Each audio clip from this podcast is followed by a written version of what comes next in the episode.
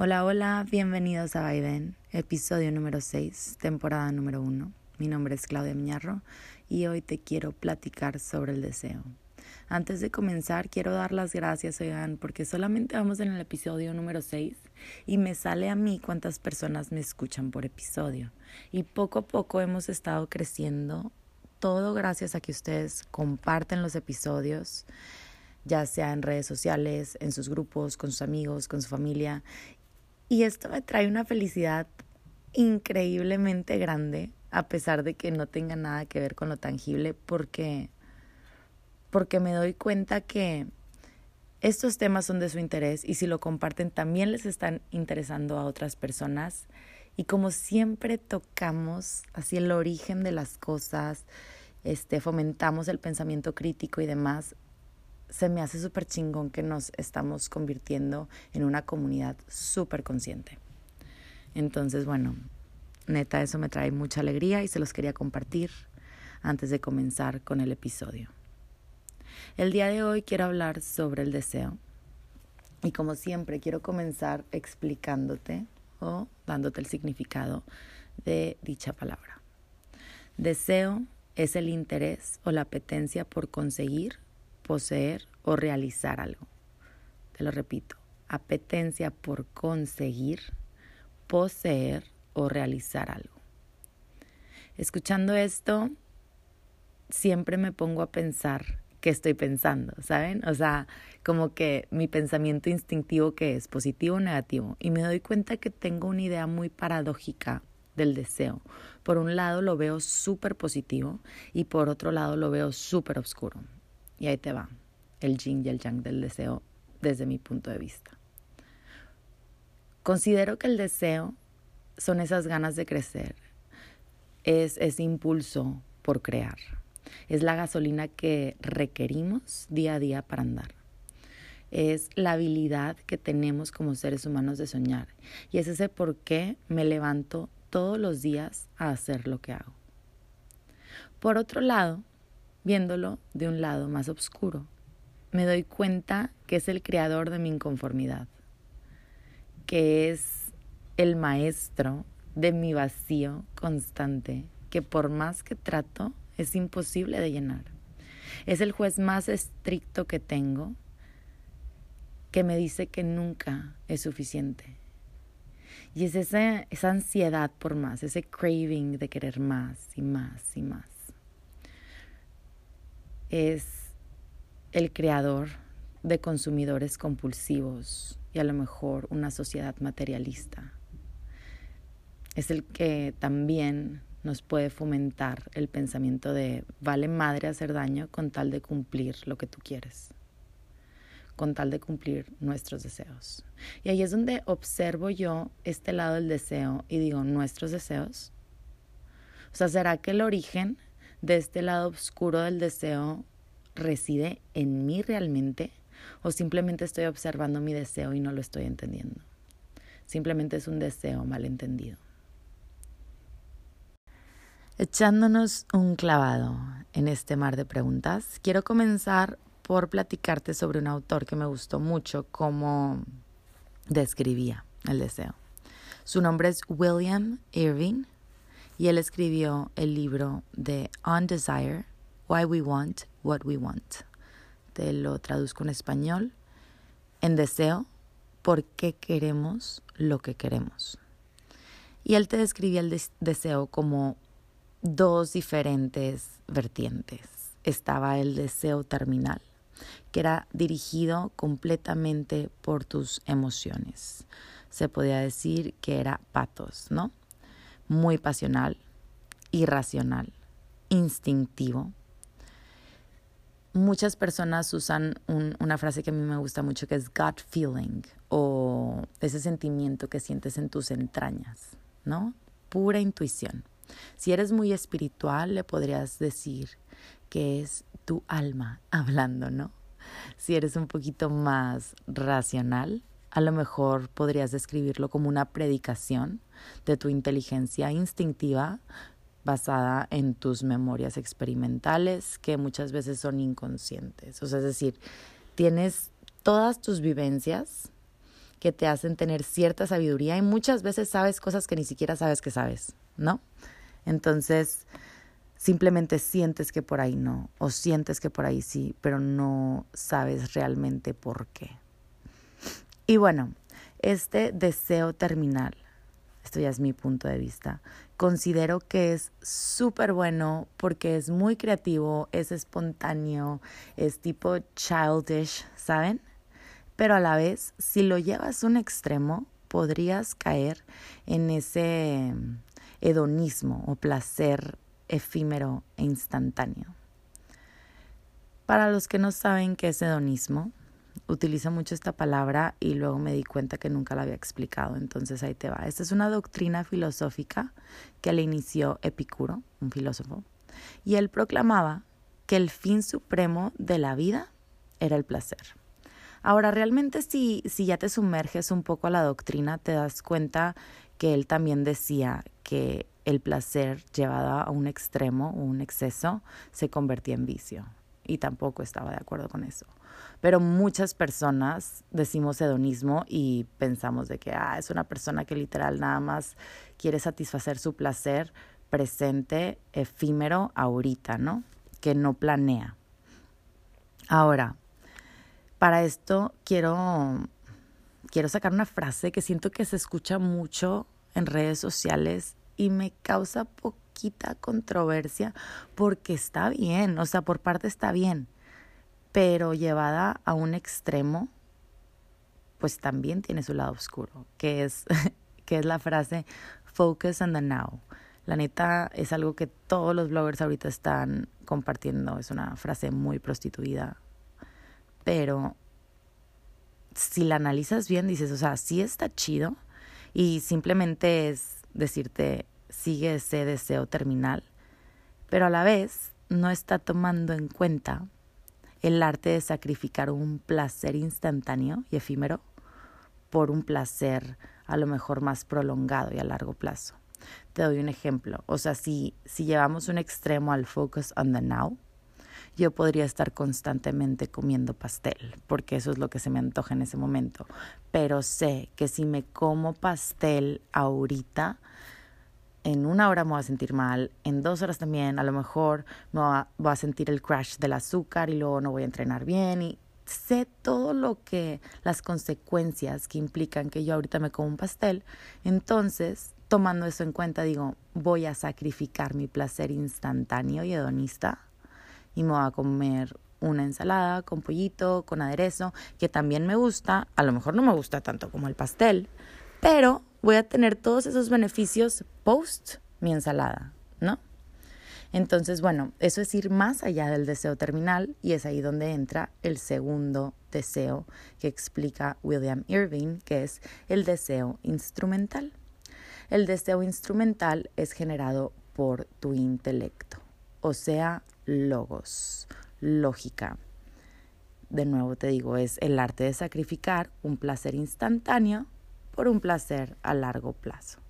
Ahí es donde razonas, es donde puedes utilizar hasta cierto punto tu imaginación de creación, pero para tomar una mejor decisión. Igualmente, o sea, no te puedo decir que este deseo instrumental es todo bueno o todo malo. Realmente yo creo que el deseo instrumental está un poquito más este, apegado a las generaciones de nuestros papás. Bueno, yo así lo veo. Yo creo que estoy un poquito más inclinada al deseo terminal y mis papás al instrumental porque ellos piensan mucho a futuro. O sea, esa generación es de que ahorra, esa generación es que crezca tu empresa, trabaja más, más, más para tener más, más, más. Y siento que ahorita la generación millennial es de que, pues, puedo rentar una casa, no la necesito comprar. Pues puedo pedir un Uber, no necesito un carro, ¿no? Entonces, es, es, si ven, o sea, son dos extremos y ese choque muchas veces de generaciones es simplemente por, por seguir deseos distintos. Ahora, el pro de un deseo terminal puede ser que obviamente pues planeas mucho, entonces te haces más productivo, en el sistema capitalista te puedes comprar más cosas y realmente si crees que es lo que quieres, pues tienes esos placeres igualmente efímeros porque se van al consumirlos, pero, pero con cosas. Y la contradicción de estos deseos instrumentales es que muchas veces no disfrutas de la hora, que es esa frase que está súper, súper de moda en redes sociales, que los millennials comparten a lo imbécil, que sí está bien, les digo, pero es encontrar, bueno, esto ya es mi punto de vista, de encontrar un balance entre estos dos, lo que considero que realmente nos va a traer mayor beneficio. Entonces, bueno, como siempre ya saben que a mí me encanta indagar y explorar todo el lado espiritual, religioso, los dogmas, las creencias, todo eso que, que nos rige, que, que nos dice cómo vivir, que nos dictan las reglas de vida y que muchas veces, sin darnos cuenta, toman nuestras decisiones. Entonces, bueno, quisiera investigar el deseo en diferentes ramas de espiritualidad para ver más o menos qué tripcito con, con este término, ¿no? O con esta idea.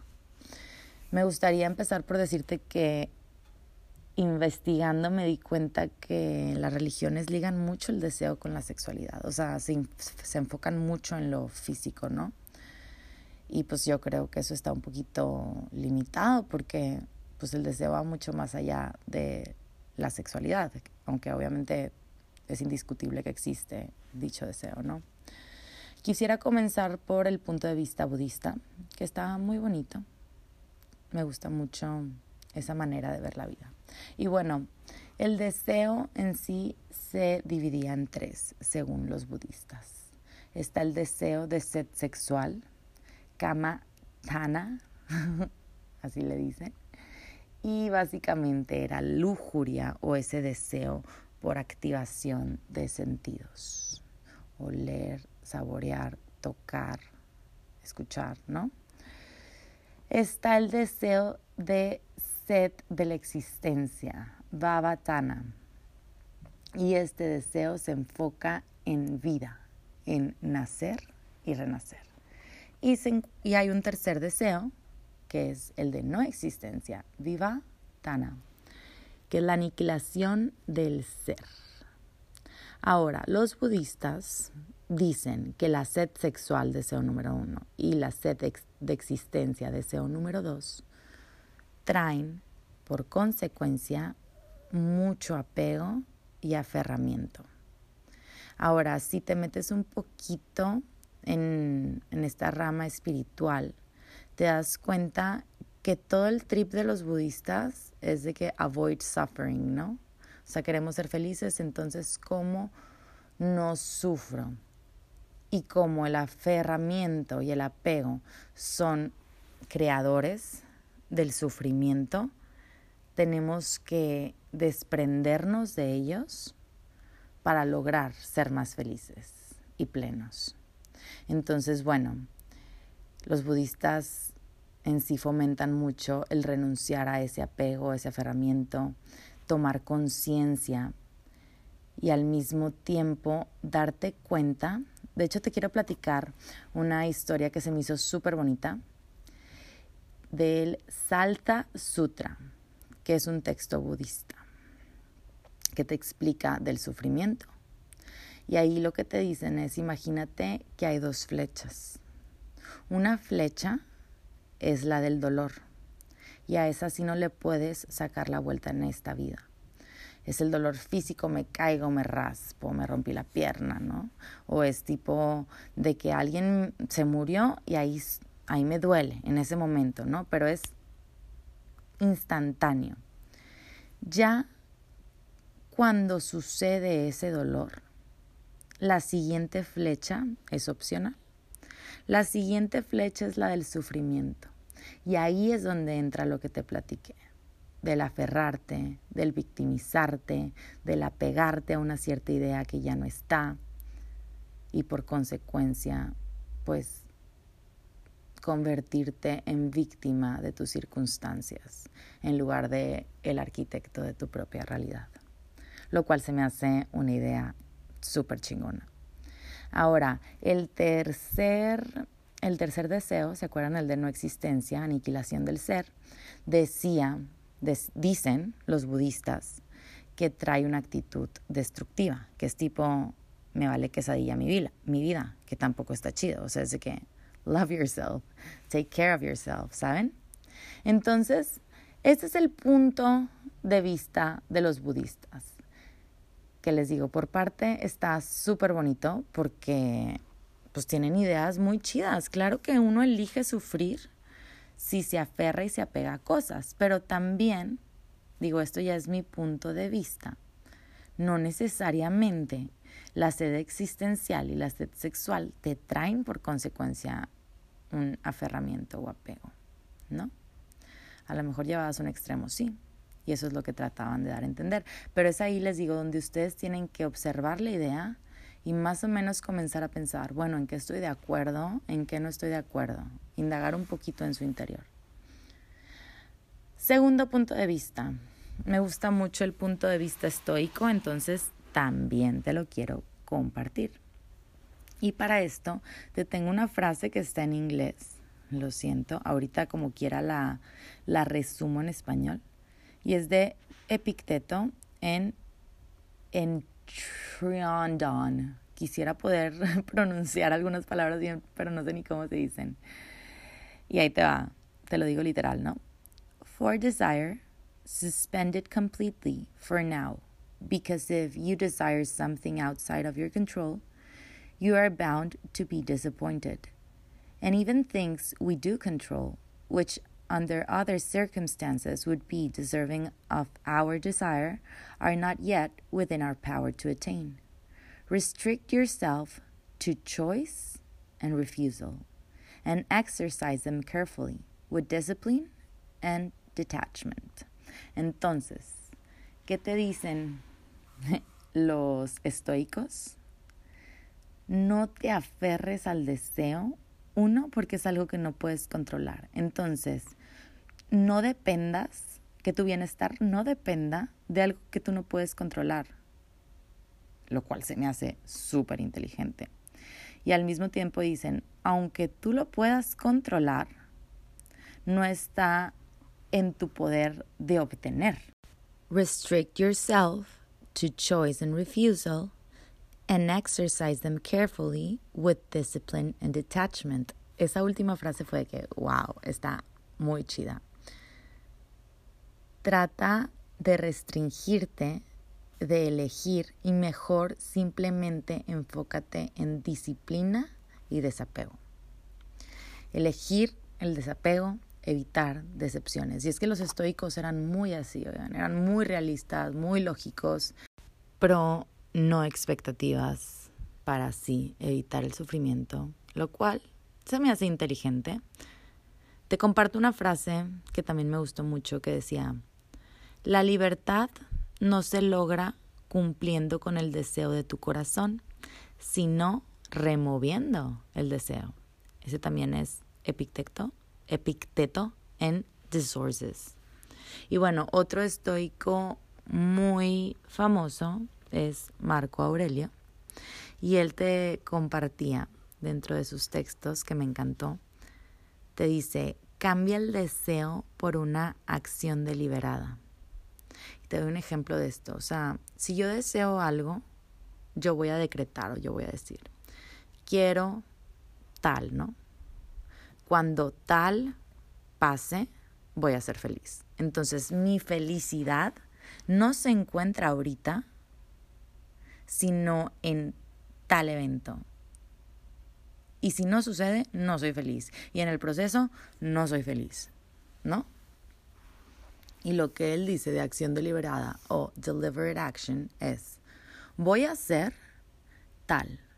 Y estoy haciendo eso para cumplir con mi sentido de vida o con mi deseo, my, my ultimate wish o goal, ¿no? Y está súper chido porque es acción, o sea, lo estoy haciendo y al mismo tiempo lo estoy disfrutando. El proceso es lo importante, no tanto el resultado, porque lo estoy haciendo por esta razón, ¿saben? O sea, todo, todo mi esfuerzo de ahorita es por esto. No por el objetivo final, sino por algo superior que nace de mi interior. Y para mí, esta idea fue la más chingona de todas. Se me hizo wow. Entonces, cambiar el deseo por una acción deliberada. Ahora, te quiero dar el último punto de vista, que es el cristiano y católico. Y para esto te quiero compartir una palabra que me salió mucho cuando, cuando investigué sobre el deseo y estas religiones. La palabra es la siguiente, concupiscencia. concupiscencia. Sí, sí la dije bien. Como que está tan larga que fue que qué. Y es, de acuerdo a los cristianos, sentir deseos no gratos a Dios, que pueden ser relaciones sexuales o obrar mal como consecuencia del pecado original. Los católicos también se parece mucho, te la comparto, deseo por bienes terrenales, en especial apetito desordenado de placeres deshonestos. Entonces, bueno, si te das cuenta, concupiscencia es básicamente caer en el pecado por desear cosas que Dios no quiere que desees y sentirte culpable y enojarte contigo y ser castigado por ese ser supremo, ¿no? Utilizan mucho el bien y el mal y le, le inculcan a la sociedad una moral básica. Y está chingón, no estoy diciendo que esté bien o mal. La neta es que gracias a estas religiones, a estas ideologías, este, logramos vivir en armonía. O sea, tenemos que tener una cierta estructura dentro de nuestra naturaleza humana. I agree. Porque eso nos trae plenitud, nos trae bienestar, no solamente mental, espiritual, sino también físico. O sea, no nos podemos matar y que no haya consecuencias.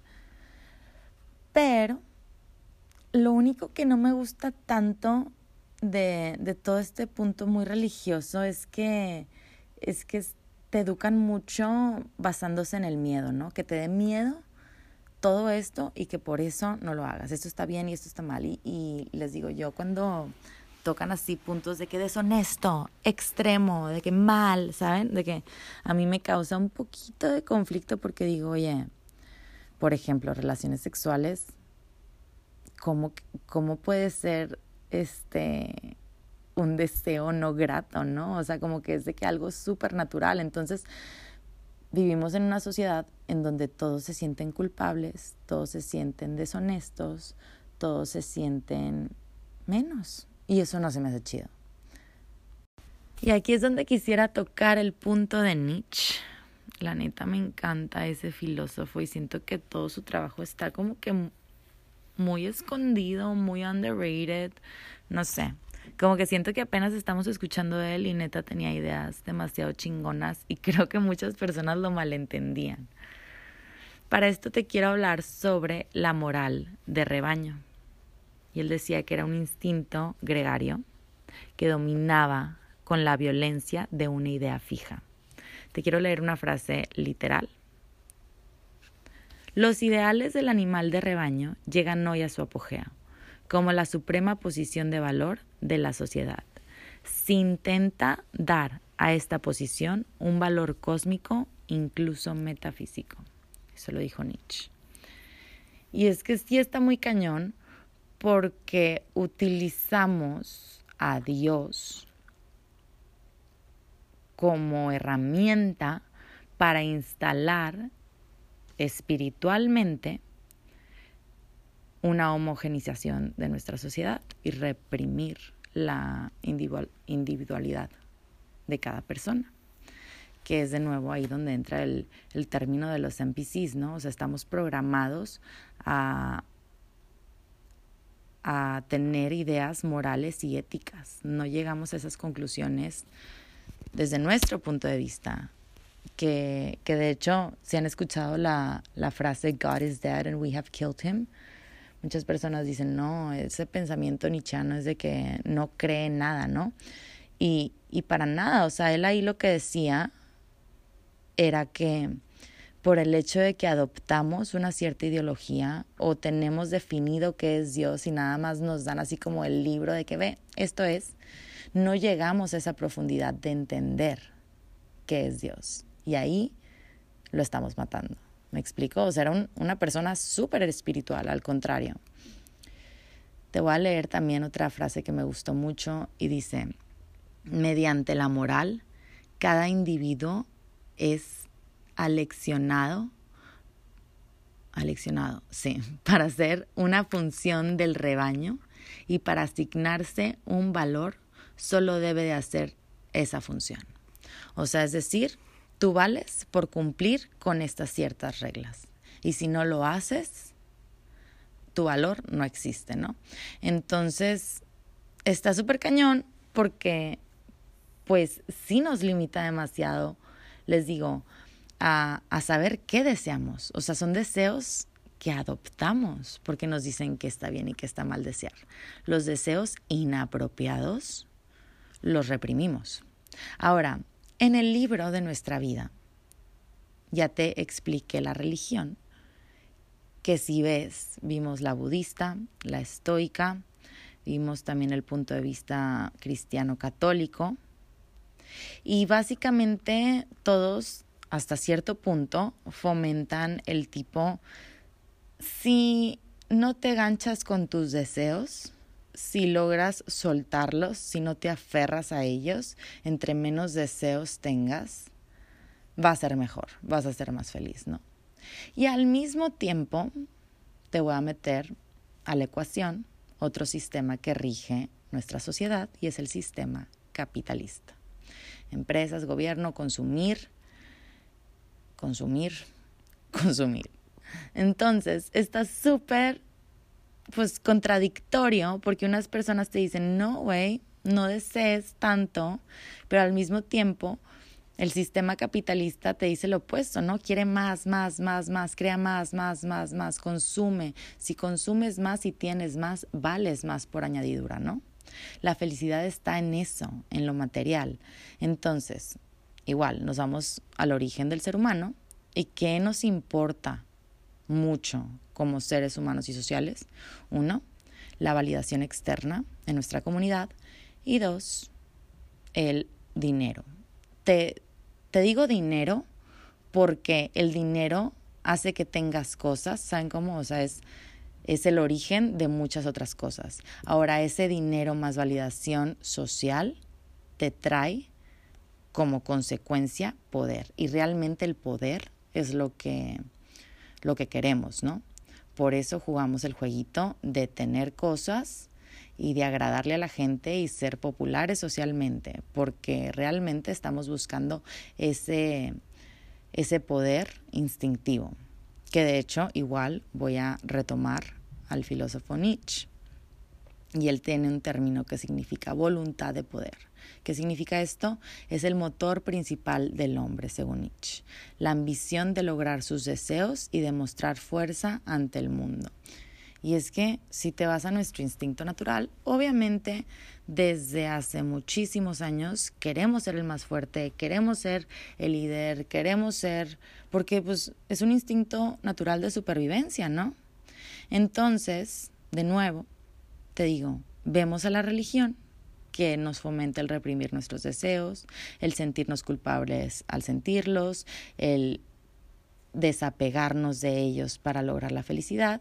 Y por otro lado, tenemos a este sistema capitalista que nos dice, güey, tú entre más poderoso seas, más chingón vas a ser, más feliz por añadidura. Entonces estamos jugando entre esos dos extremos sin saber qué trip. Somos una paradoja existencial. Y aquí es donde quisiera poner ya mi punto de vista. O sea, viendo que constantemente como seres humanos nos sentimos culpables por querer más y más y más, y al mismo tiempo estamos distraídos trabajando por cumplir ese anhelo de consumo excesivo, este, ¿por qué no nos pausamos tantito? Yo considero que el punto de vista espiritual y el punto de vista ya sea social o económico no chocan. O sea, hasta cierto punto tienen que existir para que logremos tener un equilibrio. Pero si nos vamos a la génesis del deseo o el origen del deseo, ¿por qué queremos lo que queremos? ¿Cuál es nuestro ultimate goal, ¿no? Nuestro deseo final. Nos vamos a dar cuenta que todos esos deseos que pensamos que tenemos son simplemente chispitas sobre el helado, que ese helado es el deseo verdadero y que ese helado ya lo tenemos y no nos hemos dado cuenta. Para esto te quiero dar varios ejemplos. Primero te quiero dar un ejemplo social. Un ejemplo social es, o emocional también, es quiero un novio, ¿no? O quiero una novia, quiero una pareja. Pero realmente, digo, muchas personas se pueden quedar en ese simple deseo, luego tienen novio, luego se dan cuenta que no mames, en mi relación soy súper infeliz, porque realmente lo que querías era novia. O sea, la siguiente vez que dices que, que digas que quieres algo, mejor pregúntate, a ver, ¿por qué quiero un novio? No, pues porque quiero que alguien me quiera. Me siento sola. Ah, bueno, entonces quieres amor. No, no quieres novio o novia. Tu, tu escasez o lo que tú quieres es amor. Ahora, ¿te das amor propio? ¿Sabes? ¿Por qué te sientes sola? ¿Qué personas te rodean que no estás tomando en cuenta? ¿Quién me quiere? Haz una lista. ¿Por qué estoy sola? Date cuenta de todas las relaciones, todos los amigos, todos los familiares que tienes. ¿Sabes cómo? Y, y, ahí te das cuenta de que, madres, o sea, yo estoy pensando que quiero amor cuando todo lo que me rodea es amor. Y ni siquiera me he dado cuenta que yo ya tenía lo que quería. Entonces ahí tu deseo realmente pierde poder. Pero no es tanto porque lo erradiques o porque no le prestes atención, sino porque le quitas ese, ese velo de encima y te das cuenta que ya lo tienes. Te doy otro ejemplo. Ok, quiero, quiero un Lamborghini, ¿no? ¿Por qué quiero un Lamborghini? No, pues porque está bien chingón el carro y la mamá y la madre. Ok, pero, o sea, está chingón el carro, pero realmente qué beneficio qué me va a aportar. O sea, qué es lo que me va a satisfacer. Porque el carro está chingón y es un carro, pero a mí, ¿qué me va a cambiar? Ah, no, pues es que lo va a ver mi novia y lo va a ver mi mejor amigo y nada. Entonces, pues chido, ¿no? Ah, entonces nace de, de validación social. O sea, incrementa tu valor porque tienes el Lamborghini. Pues sí. Ah, entonces tu valor depende de lo que tienes, no de lo que eres. Y ahí te das cuenta, güey, no, yo no valgo más por el Lamborghini sin el Lamborghini. Entonces, pues sí estuviera chido tenerlo, pero si no lo tengo, no pasa nada porque mi valor está en mí. O sea, a lo mejor y lo que tendría que trabajar de nuevo es, es encontrar mi propio valor que no dependa de lo externo y que no dependa de la validación externa. Otro ejemplo, no, pues quiero bajar de peso. El bajar de peso puede ser por dos razones.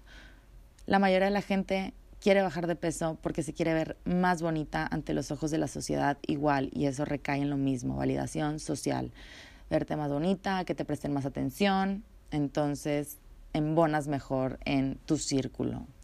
Pero realmente cuántas personas deciden bajar de peso por salud, de una manera saludable, porque realmente me quiero sentir mejor, porque me quiero a mí, porque quiero que incremente mi nivel energético, porque quiero hacer más cosas y descubrir más y saborear más el mundo día a día, ¿no? Entonces, analiza, ¿sabes? O sea, si te pudiera dar mi punto de vista es analiza y desmenuza tus deseos. El deseo por sí solo no es malo. Incluso en la sexualidad. O sea, vamos a tocar temas un poquito más fuertes, a lo mejor, coger. ¿Cuántas personas cogen porque se sienten solas y porque quieren inconscientemente llenar ese vacío?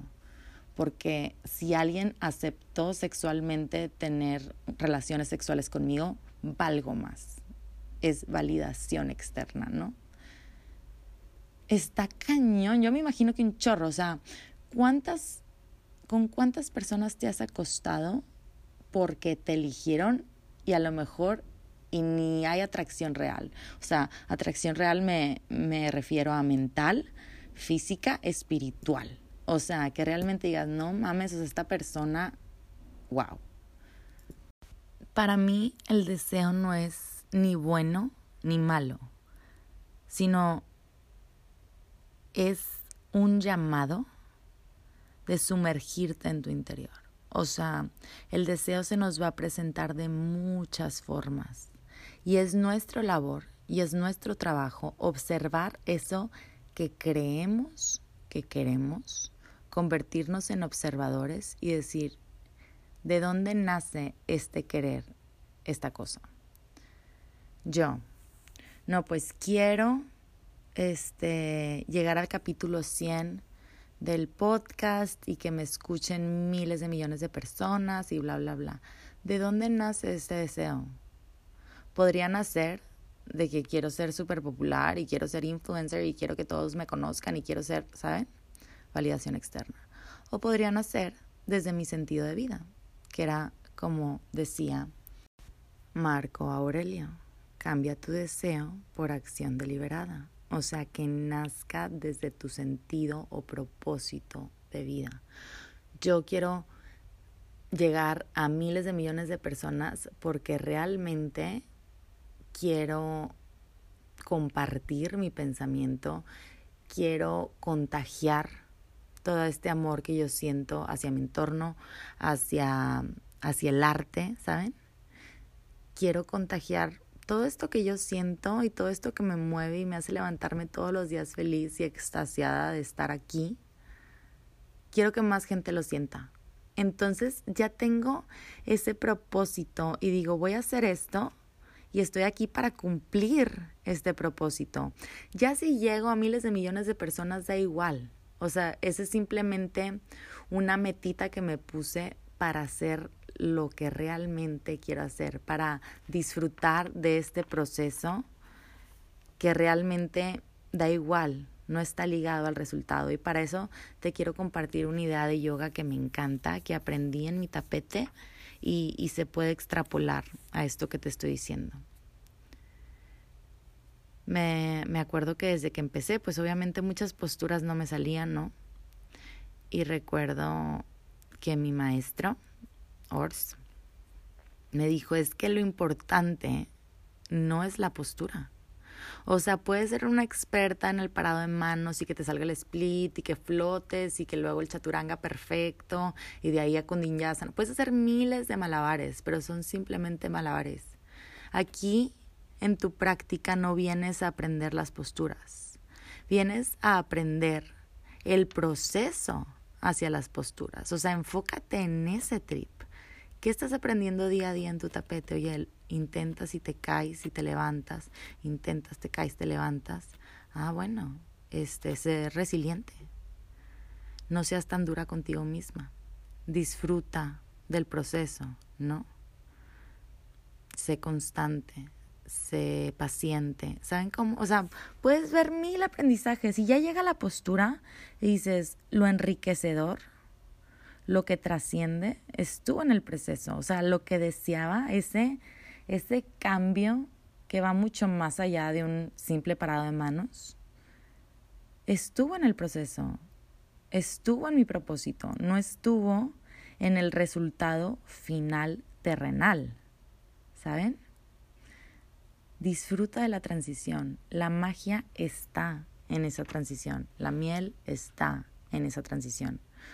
Y para que encuentres esa magia y esa miel, tienes que observar ese deseo físico, terrenal, y hacerlo pedacitos. Desmenuzarlo, preguntar por qué, por qué, por qué, por qué, por qué, y darte cuenta de dónde nace. Ahora sigue, o sea, mi consejo muy personal es sigue esos deseos que vayan mucho más allá de validación externa o social o dinero, ¿no? Sigue esos deseos de acción deliberada. Sigue esos deseos que van más allá del físico, que se encuentran en tus core values, en tu sentido de vida, en tu por qué estás aquí. Y para eso necesitamos otro podcast para hablar del propósito o sentido de vida. Pero,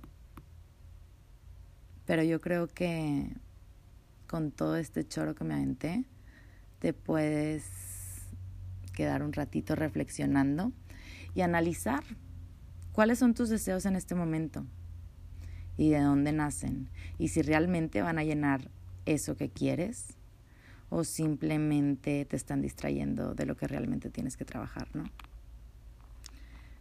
Espero y te haya gustado este episodio. La neta les digo, para mí este es un tema súper chido porque involucra demasiado. ¿Sí? Y me encanta eso, vean, que es una palabra simple y dices deseo, ah, sí, deseo tal.